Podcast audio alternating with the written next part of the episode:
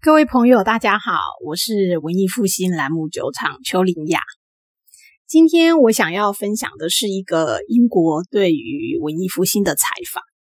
这个中文翻译曾经在粉丝专业上发文过，因为文章十分重要，绝对值得我花一些时间录成 podcast，让台湾朋友们听听看英国人眼中的文艺复兴。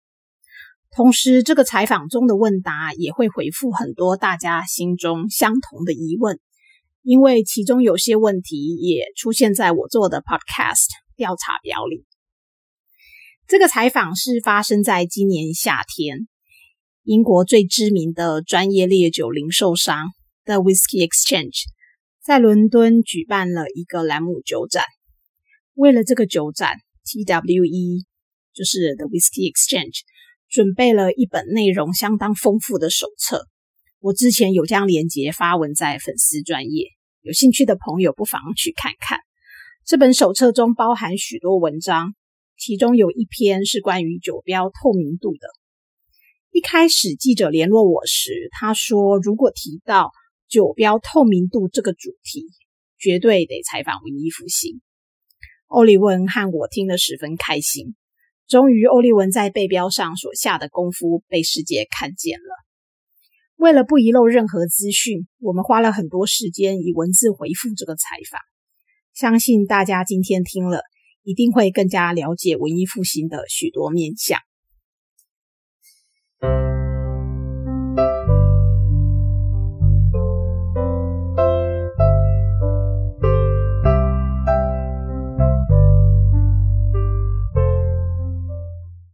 这个采访的第一个问题是这样子的：文艺复兴兰姆酒标签上所含的资讯量实在让我很惊艳。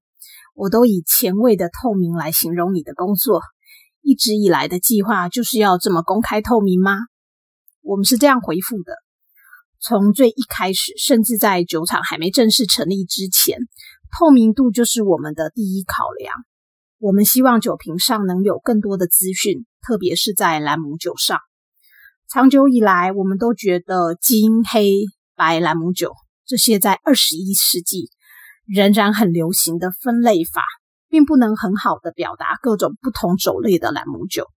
对我们来说，透明度就是知识，而分享知识是非常重要的。第二个问题，请问你有受到其他酒厂或是装瓶厂的启发吗？非兰姆酒业的也可以。我们是这样回答的：在文艺复兴成立之前，我们在台湾是葡萄酒和烈酒进口商。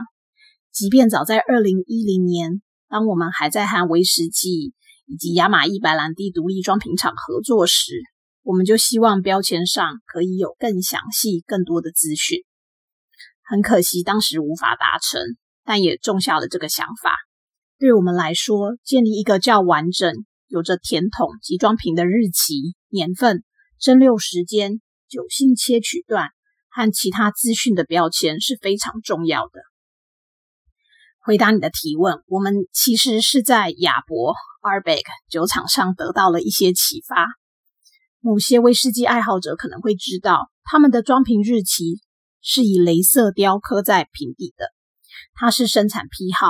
看起来像 L 十零零二，前两个数字代表年份，也就是二零一零年；后三个数字则代表那一年的第几天。以这个例子来看，就是二零一零年一月二号。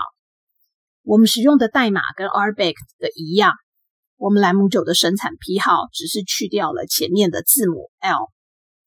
然后再加上五个数字来代表年份和天数，例如 cask 一八二五酒桶，呃一八二五酒桶代表着二零一八年的第二百五十九天。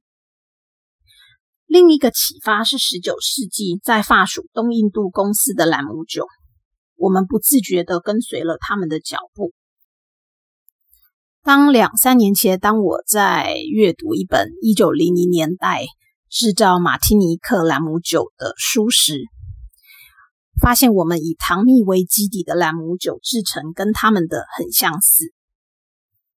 马提尼克呢是加勒比海的一个法国属地，在透明度这件事上，我们没有跟随任何酒厂。事实上，我们是在汽车业学习到关于透明度这件事。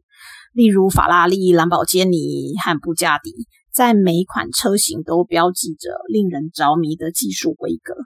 他们提供的资讯无法一眼就看懂或就能上手，但确实写在上面，就像一本需要花时间细细品味的好书。当有一天你希望获得更多资讯，你可从头以新的眼光再细看一遍，你会有新的理解与收获。几乎所有人都能开跑车，但很少能真正的驾驭它。我们对高品质的兰姆酒也是这么想的。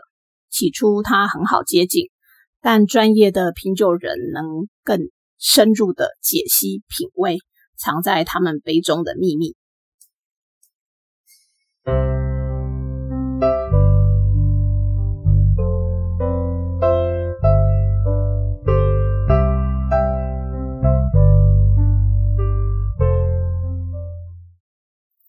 第三个问题是，记者问我们，为什么对你们来说，跟顾客分享这些资讯如此的重要？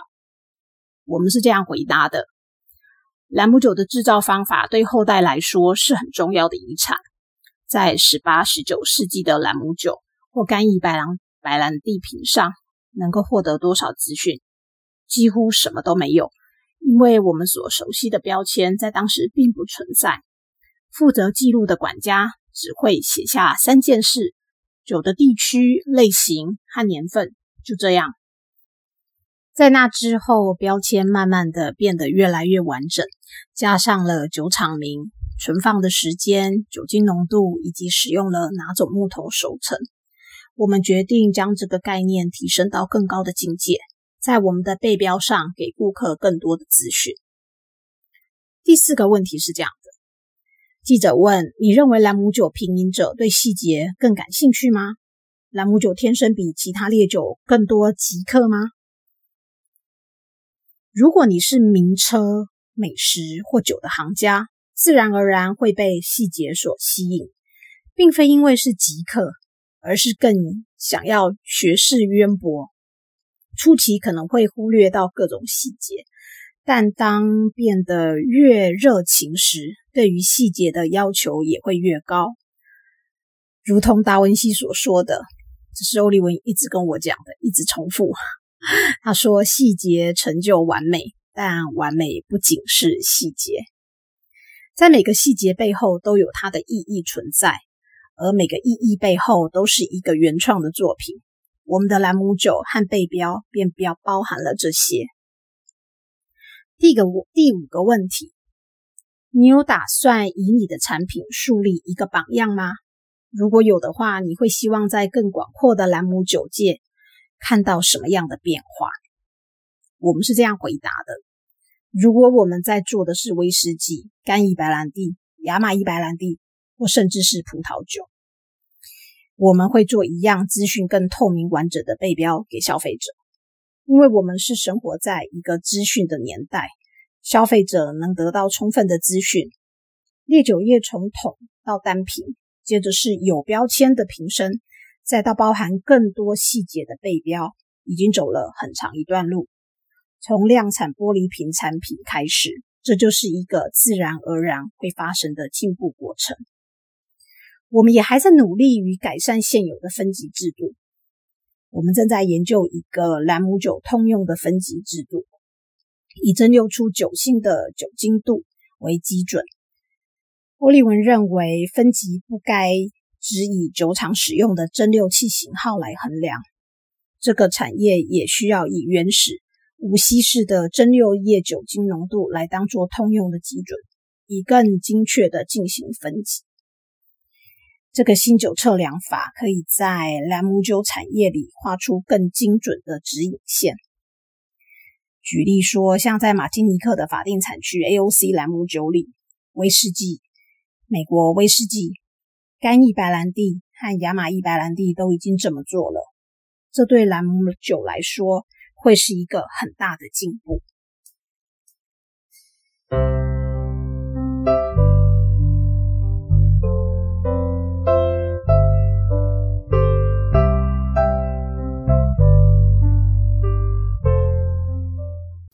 采访中第六个问题：在购买你们的兰姆酒之前，顾客应该知道什么？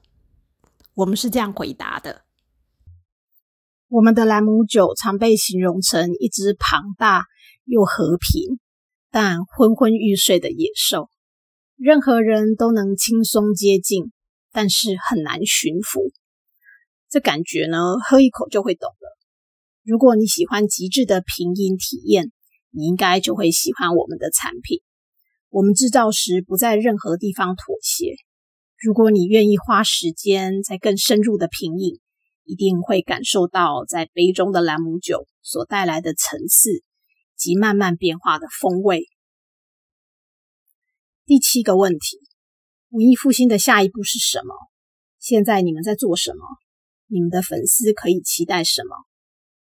我们是这样回答的。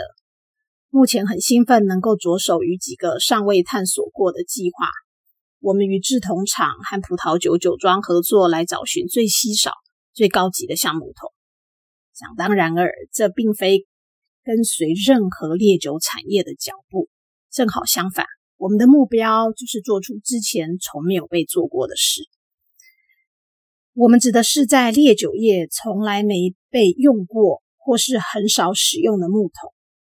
但是欧利文有特别提醒，他说：“请不要误会，我们说的不是用 Tabasco 辣椒酱的木桶，或是奇怪的木头。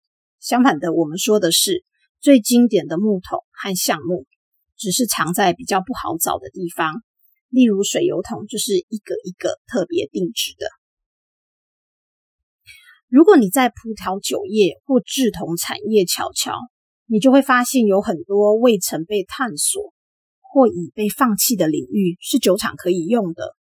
现在想起说服了我们的制桶商替我找或生产每个某个特定种类的木桶，还是觉得很疯狂。一开始得到的答案都是我们不这样做的，或者是这不在我们的目录里。但到最后，制桶商都回复我看看我们能做到什么。计划在这之后才开始进行。但你一定要对这些产业和他们的历史有一定程度的了解，不然某天你就会想：我有一个从来没有人想过的疯狂想法，就是发现你是错的。早在你出生前就有人想过这个想法了，就像方桶，就是正方形的桶子这个故事一样，每年都有一个新天才发明这个产品，然后每一年都惨败。我们也在积极研发不同的蒸馏液。我们生产新鲜甘蔗汁基底兰姆酒和糖蜜基底的兰姆酒，加上不同的变化，像是蒸馏后残余的液体，所谓的 dunder。欧利文利用发酵后残余的酵母菌所培养的菌，欧利文称它为福尔摩沙发酵菌，所谓的 Formosa ferment。发酵后新鲜的残余酵母菌加进去一起蒸馏等等。未来我会花花一点时间来介绍这个。